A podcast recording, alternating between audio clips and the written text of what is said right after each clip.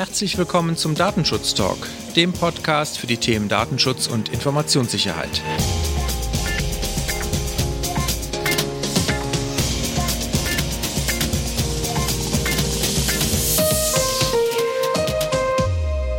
Heute schauen wir mal wieder auf die Schnittstelle zwischen diesen beiden Themen, Datenschutz und Informationssicherheit. Nämlich heute geht es um das Thema ISO 27701. Mein Name ist Heiko Gossen und ich begrüße ganz herzlich bei mir Markus Zechel.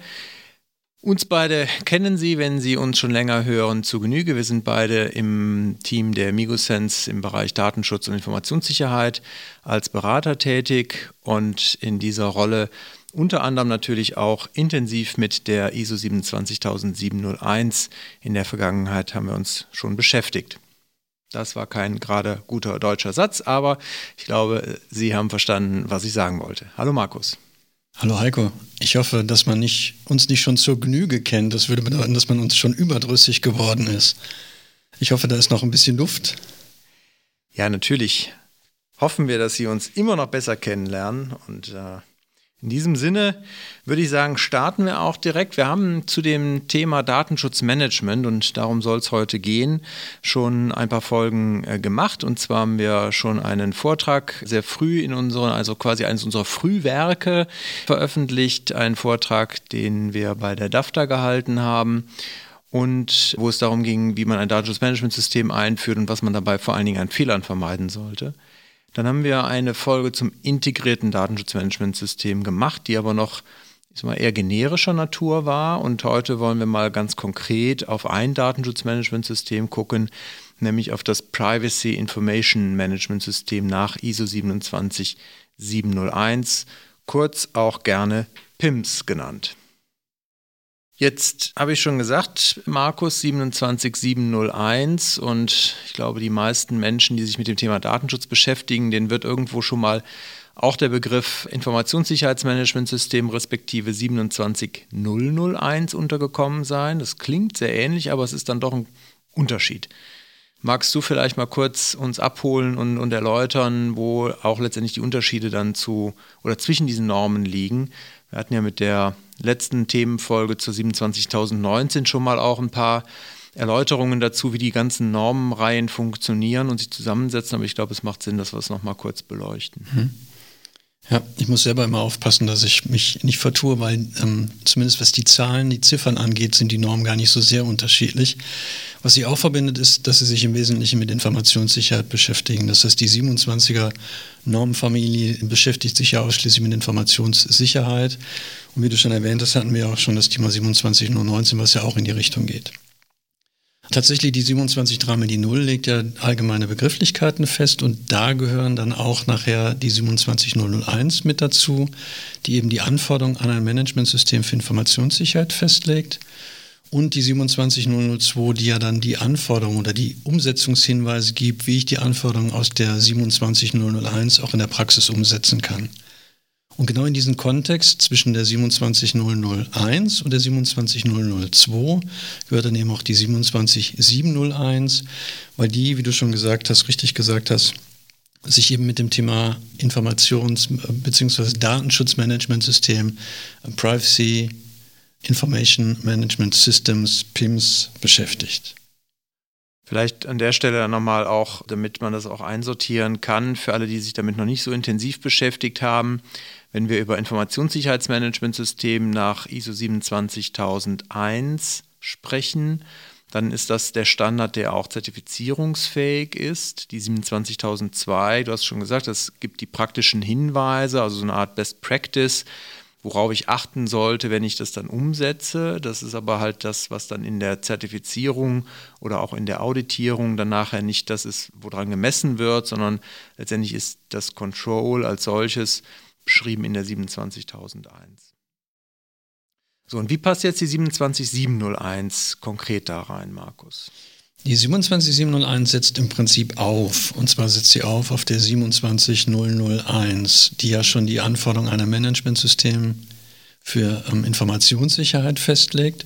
Und genau da setzt dann auch die 27701 an, weil die Anforderungen an Managementsysteme scheinbar aus Sicht derjenigen, die diese Norm entwickelt haben, nicht so sehr unterschiedlich sind, ob ich jetzt ein Informationssicherheitsmanagementsystem oder ein Datenschutzmanagementsystem betreibe. Die Anforderungen scheinen in beiden Fällen sehr ähnlich zu sein.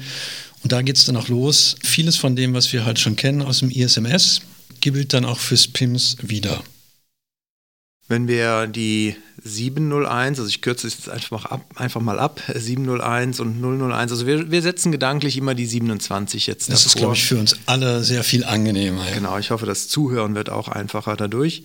Also wenn wir die 701 nehmen, dann ist natürlich dabei jetzt tatsächlich wichtig zu erkennen und zu verstehen, dass das halt nicht ein komplett eigenes Managementsystem beschreibt, sondern schlussendlich eine Erweiterung zu der 001, also dem Informationssicherheitsmanagementsystem darstellt und damit auch gleichzeitig das eine wichtige Voraussetzung ist, um halt dann ein solches Managementsystem nach 701 umsetzen zu können. Man kann es natürlich auch nur für Datenschutz betreiben, aber man kommt dann halt um die 001 nicht drum herum. Man muss die letztendlich halt als Grundlage sehen, weil die 701 halt immer nur punktuell Ergänzungen zu dieser Norm beschreibt und nicht das Framework komplett übernommen hat. Ja, ganz konkret ist es häufig so, dass die 701 dann sagt, die Anforderungen der 001 gelten einfach fort, ohne dass es da auch Ergänzungen zu gibt, da wo es wirklich keine speziellen Aspekte gibt, die den Datenschutz betreffen. Da die Normen ja Geld kosten, man muss die ja käuflich erwerben, hier in, in Deutschland beim Beuth Verlag, manche nennen es auch boshaft Ausbeut Verlag. Und äh, da muss man dann tatsächlich beide Normen kaufen, wenn man auch, wie gesagt, nur das 701 umsetzen möchte. Man kommt halt um die andere Norm nicht drum herum. So, jetzt haben wir identifiziert, wir brauchen also ein ISMS grundsätzlich als Basis für ein PIMS nach der 701. Heißt, wir haben schon mal identifiziert, dass wir grundsätzlich halt da jetzt nicht einfach auf der grünen Wiese starten können mit der 701 und sagen, jetzt machen wir das und nehmen das als Grundlage. Wenn ich jetzt schon ein ISMS implementiert habe, dann kann ich eine Erweiterung machen um ein PIMS. Wie gehe ich jetzt konkret vor? Was ist also der erste Schritt, den ich tun sollte, wenn ich sage, ja, in unserem Unternehmen existiert zum Beispiel schon ein ISMS nach 001 und was muss ich jetzt genau tun, um diese Erweiterung in Angriff zu nehmen? Das ist dann relativ leicht, wenn ich tatsächlich schon ein ISMS habe, weil dann bin ich ja schon vertraut mit der High-Level-Struktur der ISO-Norm und kann dann ganz von oben runter durchgehen und dann gucken, an welchen Stellen ich da was anpassen muss. Und was zum Beispiel ganz wichtig ist natürlich, dass ich erstmal verstehe, wer bin ich eigentlich als Organisation. Das wird in der Norm sowohl in der 001 als auch in der 701 dann eben Verstehen des Kontextes der Organisation beschrieben. Das heißt, ich muss erstmal wissen, in welchen Märkten agiere ich zum Beispiel? Was sind meine gesetzlichen Anforderungen, die ich umsetzen muss? Wer sind die interessierten Parteien? Das sind sowohl natürlich zum einen die Kunden, mit denen ich arbeite, das sind meine Beschäftigten, es sind Gesellschafter, die auch Anforderungen haben an die Aspekte von Vertraulichkeit, Verfügbarkeit und Integrität. Einmal aus der Perspektive, die wir ja dann schon berücksichtigt haben, was das Thema Informationssicherheit angeht und aber natürlich dann zukünftig auch aus der Perspektive des Datenschutzes, weil da kann es unterschiedliche Befindlichkeiten geben. Und nicht zuletzt muss man natürlich auch berücksichtigen, dass es auch sowas wie Aufsichtsbehörden gibt, die auch zu den interessierten Parteien gehören können. Ich glaube, ein wichtiger Punkt dabei ist, wie du schon sagst, das hat man in Teilen natürlich schon getan. Und wenn ich jetzt als Datenschutzbeauftragter zu meinem Informationssicherheitsbeauftragten gehe und sage, guck mal, ich möchte jetzt gerne diese Norm umsetzen, muss ich ihm ja im Zweifelsfall erklären, was er jetzt oder was wir jetzt als Unternehmen vielleicht anders oder mehr machen müssen. Ich glaube, vielleicht auch ein Aspekt, den wir noch mal kurz beleuchten könnten, wäre, was ist eigentlich der Vorteil? Also womit kann ich auch jetzt, wenn ich zum, zum Informationssicherheitsbeauftragten zum Beispiel gehe, argumentieren, warum das auch sinnvoll ist, sowohl für das Unternehmen als solches, aber natürlich auch für das ISMS. Hm. Das bringt uns ja eigentlich zu einer Frage, die wir hätten ganz früh stellen müssen. Was ist eigentlich der Nutzen von einem Datenschutzmanagementsystem? Besser Gut. spät als nie. Ja, ja aber du, du, hast ja schon den Leuten Appetit gemacht, sich die anderen Folgen auch anzuhören, weil da legen wir das ja ziemlich klar aus. Aber nochmal hier zur Vervollständigung. Ein Managementsystem für Datenschutz hat natürlich zum einen den Vorteil, dass wir damit die gesetzlichen Anforderungen erfüllen. Artikel 24, Artikel 25 fordern ja, je nachdem aus welcher Perspektive man guckt, dass man Maßnahmen, technische und organisatorische Maßnahmen treffen muss oder Privacy by Design und Privacy by Default berücksichtigen muss, wenn ich personenbezogene Daten verarbeite. Und da muss ich ja die Anforderungen der Datenschutzgrundverordnung umsetzen. Und das kann ich am besten machen, indem ich eine Struktur schaffe, indem ich Sachen, die regelmäßig vorkommen, über Prozesse abbilde, sei es die Umsetzung von betroffenen Rechten, sei es die Verarbeitung, sei es die Einleitung von Anforderungen wie Rechtmäßigkeit der Verarbeitung, was auch immer. Und das schaffe ich natürlich, indem ich dann ein Managementsystem für den Datenschutz aufsetze. Und warum sollte ich das mit der 701 machen? Weil ich Synergien schaffen kann. Ganz viele Dinge, die ich mir im Vorfeld schon überlegt habe, finden sich halt hier wieder, wie zum Beispiel Kontext, wie zum Beispiel das Identifizieren von gesetzlichen Bestimmungen. Das habe ich ja alles schon einmal durch, durchlebt, Schweiß und Blut darauf verwendet, die Informationen zusammenzutragen. Und das finde ich ist einer der großen Nutzen, wenn man halt auf die 701 dann entsprechend aufsetzt mit der 001 gemeinsam. Also zusammengefasst, ich glaube, das ist auch der Tenor, den wir ja dann bei den anderen Folgen auch schon herausgearbeitet haben.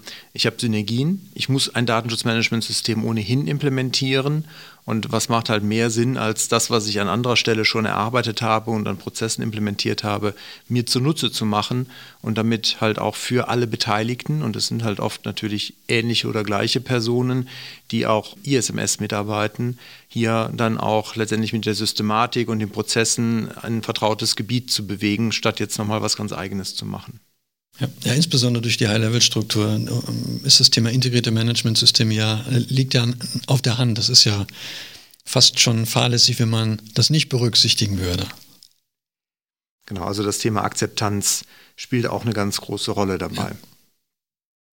Jetzt hast du schon gesagt, wir müssen uns also halt mit dem Umfeld, dem Kontext der Organisation, wie es so schön in der Norm heißt, beschäftigen. Die Begrifflichkeiten insgesamt in der Norm, wenn man sie liest, sind an der einen oder anderen Stelle durchaus auch nochmal gewöhnungsbedürftig. Wir hatten eben schon kurz drüber gesprochen. Äh, hier wird oft von PII oder PII Principle gesprochen, in Abgrenzung dann zur DSGVO, wo wir den Begriff des Betroffenen kennen. Ich glaube, das kann man hier durchaus als Synonym verstehen. Ich denke, dass es so gemeint ist, warum es da nochmal eine unterschiedliche Definition von gibt, insbesondere gerade bei PII, Personal Identifiable Information, finde ich ganz schrecklich als Zungenbrecher. Dann nehme ich doch lieber Personal Data, was mir doch deutlich leichter über die Lippen kommt. Genau, und das, der, der PII Principle dann als Synonym in der GDPR, also DSGVO in, im Englischen dann halt das Data Subject, der ja. Betroffene. Jetzt, wenn wir nochmal reinschauen, was müssen wir noch tun, neben der Identifizierung der gesetzlichen Anforderungen, das ist schon gesagt, wir müssen gucken, wie ist unser Umfeld gestaltet, welche interessierten Parteien gibt es, also die Aufsichtsbehörden hast du schon genannt, dann haben wir natürlich noch den Betroffenen als solchen, der hier durchaus auch als interessierte Partei dann genannt werden sollte in der entsprechenden Dokumentation. Ich glaube, ein wichtiger Punkt ist dann auch nochmal, sich Gedanken darüber zu machen, in welchen Rollen man sich befindet. Also es gibt halt in der Datenschutzgrundverordnung ja letztendlich auch die zwei Rollen des Controllers und des Processors, also des äh, Verantwortlichen und des Auftragsverarbeiters. Und diese Unterscheidung gibt es hier in der Norm auch. Das finde ich auch ganz spannend, dass wirklich nachher einige Kapitel sich ausdrücklich damit beschäftigen, in welcher Rolle ich bin, ob ich der Verantwortliche oder der Auftragsverarbeiter bin und in den Kapiteln dann noch ganz konkrete Anforderungen an die jeweiligen Rollenverantwortlichen gestellt werden. Das finde ich auch sehr schön, hier nochmal klar zu machen. Für das Managementsystem gibt es halt auch wirklich unterschiedliche Verantwortlichkeiten. Aber was natürlich auch mit zu den Rollen gehört, sind auch die Rollen, die ich für den, für den Betrieb des Managementsystems an sich brauche. Also auch hier wird dann nachher nochmal eingeführt, zum Beispiel die Rolle des Datenschutzbeauftragten, des Data Protection Officers, dem dann nachher auch in der Norm noch einige Rollen oder Aufgaben zugeordnet sind. Da können wir gleich auch nochmal einen Blick drauf werfen. Einen weiteren Aspekt, den ich für sehr wichtig halte, ist auch, sich über den Scope nochmal Gedanken zu machen. Wir haben in dem ISMS, auch in unserer Praxis natürlich, sehen wir das oft bei den Zertifizierungsaudits zum Beispiel, dass Unternehmen hingehen und den Scope etwas kleiner definieren, als vielleicht das eigene Unternehmen ist. Also man schneidet von dem Geltungsbereich des ISMS bestimmte Elemente raus, zum Beispiel den IT-Betrieb, das Rechenzentrum, bestimmte Leistungseinheiten, Organisationseinheiten, die für die das ISMS gilt, die dann auch im Zertifizierungsscope sind und für den Rest der Organisation gelten zwar manchmal die Regelungen auch, aber sie sind nicht explizit Bestandteil des Scopes. Das ist etwas, zumindest nach meiner Lesart und Verständnis von der 701, ist etwas, was ich durchaus nochmal überprüfen muss, weil die Norm hier auch explizit sagt, dass die Verarbeitung von personenbezogenen Daten auch im Scope dann eingeschlossen sein soll. Es birgt eventuell das Risiko, dass ich den Scope erweitern muss, wenn ich einen 701 aufsetze auf eine 001. Ja, das sehe ich ähnlich wie du. Wobei auch da in den letzten Jahren sich ein bisschen was getan hat. Die DAX die deutsche Akkreditierungsstelle, die ja sozusagen die äh, Aufsichtsbehörde für die Zertifizierungsstellen ist, um es mal ein bisschen vereinfacht darzustellen, die da durchaus auch in den letzten Jahren es etwas angezogen hat und strenger gesehen hat, was so Teilscopes angeht in Unternehmen. Also es muss halt am Ende vom Scope her, so zumindest die aktuellen DAX-Regelungen, schon auch ein relativ eigenständiger Scope sein. Also ich kann jetzt nicht nur sozusagen den Pförtner in den Scope nehmen und damit dann am Ende sagen, das Unternehmen ist zertifiziert oder auch nur das Rechenzentrum. Es wird halt schwieriger zunehmend, das halt so isoliert zu betrachten. Und wenn man halt jetzt ein Datenschutzmanagementsystem darauf aufsetzt, dann umso, umso mehr. Also da sollte man auf jeden Fall sehr kritisch nochmal drauf schauen, dass man den Scope nicht zu klein schneidet. Ein Punkt, den ich noch erwähnen möchte, der aus meiner Sicht auch tatsächlich erwähnenswert ist, ist das Thema Risikomanagement. Für uns ist ja immer schon klar gewesen, dass das der Dreh- und Angelpunkt insgesamt ist für ein Managementsystem für Informationssicherheit, weil hier identifiziere ich die Gefährdung für die Vertraulichkeit, Verfügbarkeit und die Integrität meiner Informationen. Und das gilt natürlich genauso für das Thema Datenschutzmanagementsystem. Auch da ist der Dreh- und Angelpunkt ja das Risikomanagement. Und das wird in der 701 auch nochmal ziemlich deutlich, dass wir hier nicht nur die Risiken für die Organisation betrachten müssen, sondern die Risiken auch für den PII Principle, das heißt für die betroffene Person nochmal betrachten müssen. Das finde ich nochmal eine ziemlich, ziemlich schöne Klarstellung. Ich meine, wenn man sich die 001 anguckt, dann betrifft das Risikomanagement ja eigentlich auch die interessierten Parteien und damit auch jeweils die Rolle der betroffenen Person, deren Daten verarbeitet werden. Aber hier wird in der 701 das auch nochmal ziemlich klargestellt, dass ich hier auf die Gefährdungen auch gucken muss für die Rechte und Freiheit der betroffenen Person. Also wenn wir das jetzt mal neben die DSGVO legen, würde ich sagen, sind wir hier vor allen Dingen im Artikel 32 DSGVO, wo es um die Sicherheit der Datenverarbeitung geht und ja auch um die explizite Risikobetrachtung für die Rechte und Freiheiten der Betroffenen. Und das ist halt der Punkt, den wir mit der 701 ganz hervorragend dann auch abbilden können, wenn wir das sauber implementieren in das Risikomanagement des bereits vorhandenen ISMS. Genau mit dieser Perspektive zu sagen, ich gucke auch wirklich auf den Betroffenen und gucke, was ein Risiko, was ich jetzt für das Unternehmen vielleicht schon äh, bewertet habe, gesagt habe, naja, ist vielleicht gar nicht so kritisch, kann ich mit einer Risikoakzeptanz sogar vielleicht hinbekommen und übernehmen, kann aus Sicht des Betroffenen ein, ein erhebliches Risiko sein oder ein hohes Risiko sein und damit halt auch nicht mehr über eine Akzeptanz vielleicht lösbar und mich dann auch natürlich dann in der in der Risikobehandlung natürlich auch dazu nötigen, dann dort doch noch Maßnahmen zu ergreifen. Obwohl die Norm mir auch die Freiheit gibt, das entweder in einem zu machen, was ich durchaus für sinnvoll halte, also ein Risikomanagement aufzubauen. Die Norm lässt mir aber auch die Freiheit, das in zwei separaten Betrachtungen zu machen. Einmal das Risiko, wie gesagt, für die Organisation, also aus dem klassischen Informationssicherheitsaspekt heraus und dann nochmal aus dem Datenschutzaspekt, was die betroffene Person angeht. Ob das sinnvoll ist, das weiß ich nicht, aber vielleicht ist es für eine Einführung sehr viel angenehmer, das auch sukzessive zu machen und dann nachher zwar aus zwei Systemen eins zu machen. Ja, wobei die Zusammenführung, glaube ich, gar nicht so komplex ist, weil wenn ich die Risikoanalyse mache, je nachdem, wie ich die natürlich ausgerichtet habe, kann sich das unterscheiden. Aber wenn ich sie jetzt mal von einer systemischen Ebene her betrachte, dann kann ich natürlich die gleichen Risikofaktoren, also Bedrohung, Schwachstelle nehmen und einmal aus Unternehmenssicht beleuchten und bewerten, was jetzt dann die Schadensauswirkung angeht, weil Eintrittswahrscheinlichkeit bleibt in der Regel die gleiche. Es ist also wirklich nur die Schadensauswirkung, die sich verändern kann aus der Perspektive heraus. Und wenn ich das jetzt einmal aus Sicht des Unternehmens tue und danach nochmal aus Sicht des Betroffenen, dann komme ich eigentlich schon ganz gut zum einheitlichen Ansatz und schaffe auch ich sag mal, etwas weniger Dokumentationsaufwand dadurch, weil ich das halt in einem Assessment quasi direkt mitmachen kann. Hm. Also ich sehe das Risiko bei der Risikobehandlung, weil da durchaus es ja Stimmen gibt, denen ich mich anschließe, dass eine der typischen Risikobehandlungsoptionen, die man aus dem Bereich der Informationssicherheit kennt, Risikoübernahme, ja für das Thema Datenschutz eben nicht funktionieren kann, weil ich als Verantwortlicher ja nicht bereit sein kann, das Risiko für die Rechte und die Freiheit der betroffenen Person zu übernehmen. Und da wird es dann vielleicht nachher wieder, was die Risikobehandlung angeht, ähm, durchaus Unterschiede geben, was die Betrachtung angeht. Genau, also da bin ich völlig bei dir. Das sollte man immer sehr wohl überlegen, wie man dann die Definitionen auch formuliert, weil bei da, wo ich halt ein höheres Risiko aus Sicht des Betroffenen habe als aus Sicht des Unternehmens, muss ich handeln. Da kann ich mit einer Risikoakzeptanz im Zweifelsfall nicht das Ganze zufriedenstellen im Sinne der DSGVO zumindest lösen. Aus Sicht der Norm und da, glaube ich, haben wir tatsächlich einen Unterschied. Wenn man das halt jetzt sozusagen außerhalb des Geltungsbereiches der DSGVO anwenden würde, dann käme man vielleicht mit der Risikoakzeptanz äh, noch ein Stück weiter.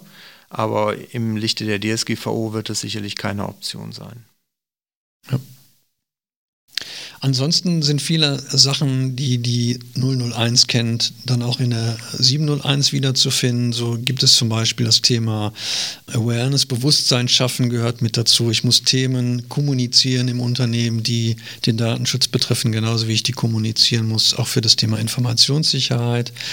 Was natürlich ein ganz zentrales Thema ist, weil wir ja hier über ein Managementsystem sprechen, dem ja die Idee der stetigen Verbesserung zugrunde liegt, haben wir natürlich auch das Thema Improvement mit dabei dabei, also Verbesserungen mit dabei. Und wir haben natürlich, weil die Verantwortlichkeit bei der obersten Management-Ebene, beim Top-Management liegt, auch die Verantwortung des obersten Managements mit dabei und de dementsprechend müssen wir die natürlich auch regelmäßig mit einbinden durch sogenannte Management-Reviews, um deutlich zu machen, dass das Managementsystem sowohl für Informationssicherheit auch wie für Datenschutz funktioniert.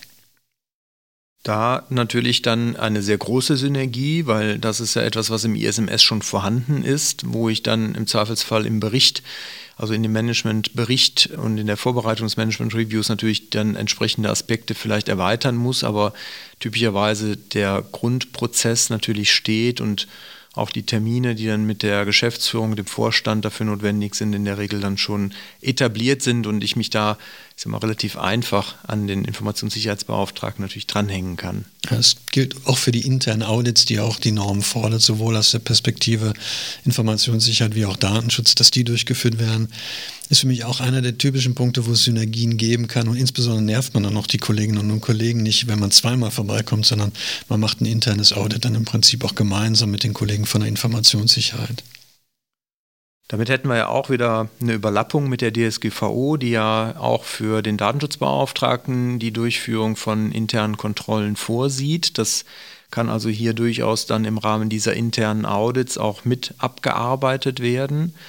Und du hast es eben schon angesprochen, Markus. Wir haben natürlich auch hier Hinweise darauf, dass selbst dort, wo ich halt im Zweifelsfall vielleicht nicht gesetzlich zur Bestellung eines Datenschutzbeauftragten verpflichtet bin, nach der Norm trotzdem eine Rolle etablieren muss, die dem auch mit der Definition der DSGVO schon relativ nahe kommt. Wobei wir hier nochmal auch eine eigene Anforderungsliste haben in der Norm an, an diese Rolle, die halt nicht unbedingt deckungsgleich in allen Punkten mit der DSGVO ist, aber im Ergebnis kann man schon festhalten, der DSB hat halt hier auch durchaus halt in der Rolle des PIMs bestimmte definierte Aufgaben. Wo mich das ehrlich gesagt wundern würde, wenn jemand ein ISMS einführt, nicht die, die Größe hat, dann auch einen Datenschutzbeauftragten bestellen zu müssen, auch nach den geänderten Regelungen des Bundesdatenschutzgesetzes. Ja, wobei wir dürfen ja nicht vergessen, es ist ja eine internationale Norm, die auch in Australien, Südamerika, USA oder in welchen Kontinenten auch immer dann implementiert werden kann, wo es halt vielleicht dann keine DSGVO gibt und wo halt solche Anforderungen explizit auch gar nicht von gesetzlicher Seite her bestehen. Das heißt, in den USA müssen die keine Datenschutzbeauftragten bestellen? Doch, doch, doch. Die machen jetzt auch DSGVO. Die machen bestimmt, ja. Genau. Exportschlager DSGVO. Gut, dann lass uns mal weitergehen. Mhm. Wir haben ja dann weitere Anforderungen noch, die sich auch, wie gesagt, mit den ISMS-Anforderungen wirklich decken. Also da wird dann, du hast es eingangs auch schon gesagt, an ganz vielen Stellen oder an den meisten Stellen sogar darauf verwiesen. Das heißt, hier werden die gar nicht erneut formuliert, sondern es wird einfach nur gesagt, dass die Anforderungen aus der 27001 entsprechend gelten. Das gilt dann nachher auch für die 27002. Das ist ja auch ein Kapitel, was dann wieder separat referenziert wird. Wichtig dabei ja ähm, im am Gedächtnis zu behalten, dass die 27002 nur Umsetzungsanforderungen oder Umsetzungshinweise gibt für das, was sich aus der 001 direkt ergibt. Also da gibt es ja ähm, insbesondere diese Anlage, wo ganz konkrete Maßnahmen gefordert sind, die man umsetzen muss, als Best-Practice-Ansätze, wo halt die Normungsstelle erkannt hat, das ist total sinnvoll, dass man entsprechende Maßnahmen hat. Und nur wenn ich gute Begründungen habe, warum ich die Maßnahmen nicht umsetzen brauche und das in meinem, meiner Erklärung zur Anwendbarkeit auch ausklammern kann, dann komme ich aus der Nummer raus. Und für diese Maßnahmen, für diese Controls, die es entsprechend dann umzusetzen gilt, ist die 002 dann die Umsetzungsergänzung, die Hinweise, die daraus sich ergeben. Und das Kapitel, ähm, über das ich jetzt spreche, das erweitert im Prinzip diese Anforderungen aus der 002 noch um die Aspekte, die der Datenschutz halt so mitbringt. Und da wird es durchaus sehr konkret. Also das Beispiel, was ich rausgesucht habe, beschäftigt sich eben mit, mit dem Löschen von, von Datenträgern und sagt halt ganz klar, dass da, wo personenbezogene Daten auf Datenträgern gespeichert worden sind, bei der Löschung sichergestellt werden muss, dass keine personenbezogenen Daten nachher mehr auf diesen Datenträgern vorhanden sind oder dass man darauf nicht mehr zugreifen darf. Was jetzt, also ich finde das auch gut, ne? also es konkretisiert das, es gibt durchaus Hilfestellungen. Wenn man es nüchtern betrachtet, würde man wahrscheinlich mit der Anwendung von Artikel 32 DSGVO und einer Risikobetrachtung vielleicht sogar zum gleichen Ergebnis kommen. Aber hier ist es halt nochmal explizit auch aufgeschrieben, wie schon vorhin auch erwähnt, die 27002 halt als Best Practice, also das heißt immer wieder als Leitfaden, worauf ich gucken soll und was ich halt beachten soll und dann halt auch hier an der Stelle in dem Kapitel 6 entsprechend erweitert dann um diese Datenschutzaspekte.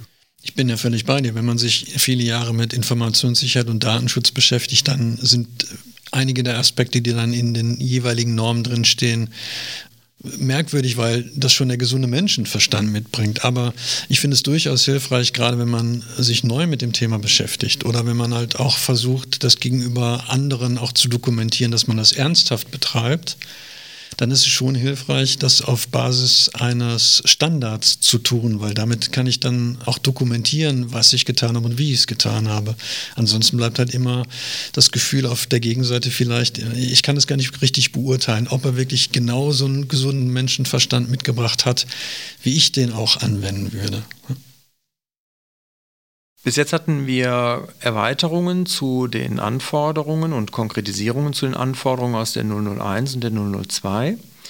Und jetzt gibt es aber noch zwei Kapitel, die die Anforderungen, eigene Anforderungen auch nochmal formulieren. Einerseits an den Verantwortlichen in seiner Rolle und auf der anderen Seite nochmal an den Auftragsverarbeiter oder wie es halt im Englischen heißt, den Processor.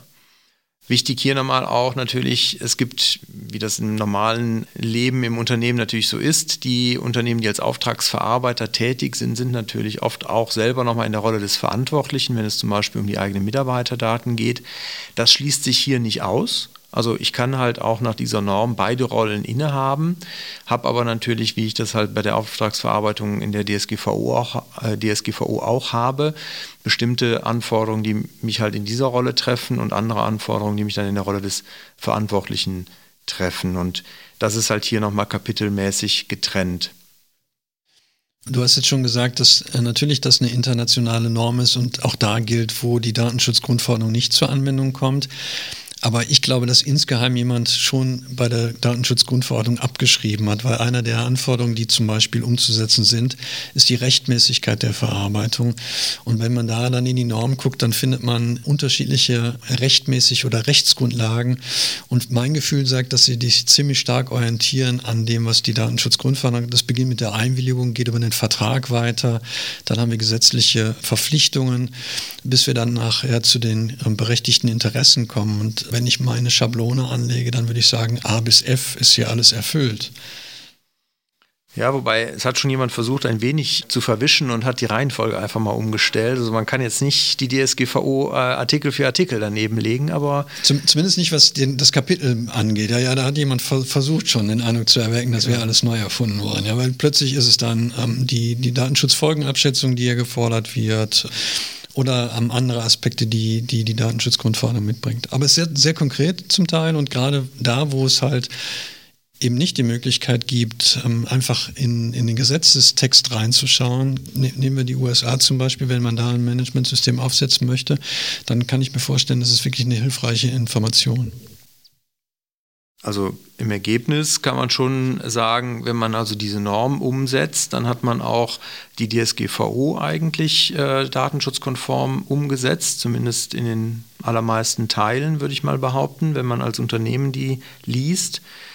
Und auf der anderen Seite ist es natürlich dann auch für internationale Organisationen durchaus die Möglichkeit, damit auch die Akzeptanz außerhalb des europäischen Wirtschaftsraumes bei den jeweiligen Gesellschaften die notwendigen Grundlagen zu schaffen, um halt dann auch dort natürlich DSGVO-konform zu arbeiten, gerade wenn es dann auch darum geht, Daten in Drittstaaten hier aus Europa heraus zu exportieren. Ich könnte mir vorstellen, dass das eine schöne Ergänzung zu den Standardvertragsklauseln wäre, auf die man dann auch setzen kann. Also zur Ergänzung der Standardvertragsklauseln als geeignete Garantien auf der Empfängerseite noch zu sagen, wir betreiben ein Managementsystem, was äh, nach 27701 funktioniert, dürfte den Aufsichtsbehörden wahrscheinlich gefallen, weil man damit ja dann auch die Grundrechte und die Grundfreiheiten der betroffenen Person berücksichtigt hat. Das Kapitel 8 beschäftigt sich dann mit den Anforderungen, die an den Auftragsverarbeiter gestellt werden. Natürlich im Wesentlichen wird da deutlich, dass er nichts tun darf, was nicht entsprechend den Weisungen des Auftraggebers folgt.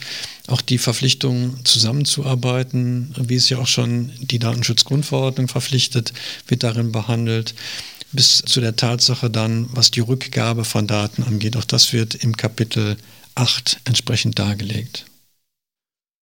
An einer Stelle ist es mir aufgefallen, ist sogar ein bisschen konkreter sogar noch als die DSGVO, wenn es darum geht, die Daten, die man im Rahmen einer Auftragsverarbeitung erhält, dann auch nochmal explizit nicht ohne Einwilligung des Betroffenen selber als Auftragsverarbeiter dann auch für Zwecke der Markt, äh, der, der Werbung oder ähm, des Marketings halt zu verwenden.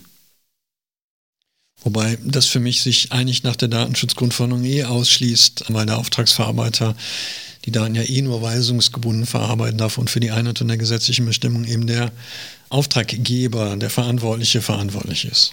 Ja, aber ich glaube gerade so mit Blick auf die aktuellen Diskussionen rund um Videokonferenzplattformen, wo ja durchaus die Benutzer sich dann auch nochmal selber anmelden müssen, wo sie Daten hinterlassen und natürlich dann auch wiederum diese Daten teilweise für eigene Zwecke zumindest den Verträgen folgend, die sich halt Microsoft und Coda vorbehalten, dann auch wieder zu verwenden, ist das nochmal eine ganz gute Klarstellung und Abgrenzung, glaube ich, an dieser Stelle. Nicht umsonst kommen die Aufsichtsbehörden oder kommen die Aufsichtsbehörden ja auch auf die Idee, Google nicht als Auftragsverarbeiter zu identifizieren, sondern als gemeinsam verantwortlich. Ich kann dem viel abgewinnen, wenn es darum geht, Daten auch noch zu eigenen Zwecken zu verwenden. Ja?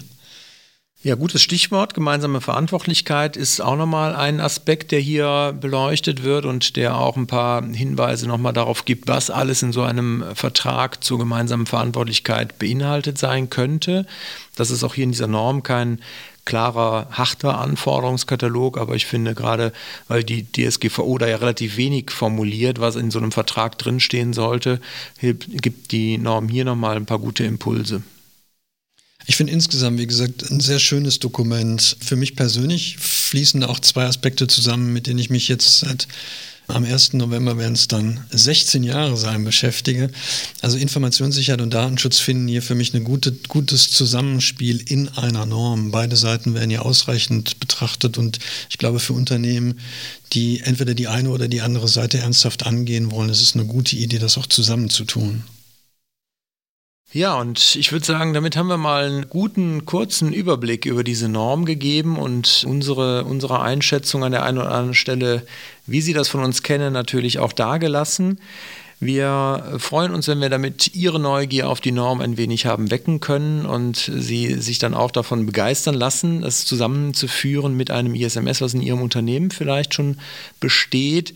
Wenn Sie da noch mehr darüber wissen wollen, wir haben dazu auch in unserer Akademie ein Seminar, was nächstes Jahr, also 2021, auch wieder angeboten wird. Melden Sie sich gerne, falls Sie da Interesse haben, dreitägiges Seminar zur Norm. Und ansonsten bleibt mir nur mich bei dir, Markus, ganz herzlich zu bedanken. Gerne. Ihnen auch natürlich nochmal nahezulegen, uns Feedback zu geben, beziehungsweise auch mit uns in Verbindung zu treten, wenn Sie bestimmte Themenwünsche haben. Sie erreichen uns äh, über Mail, einmal unter Datenschutz talk.migosense.de oder aber auch per Twitter sind wir erreichbar unter ds-talk finden Sie uns dort, beziehungsweise dann auch nochmal auf Instagram unter Datenschutztalk-podcast finden Sie dort auch unseren Account und zögern Sie nicht, sich bei uns zu melden und uns Feedback zu geben. In diesem Sinne, bleiben Sie uns gewogen und auf bald. Bis bald.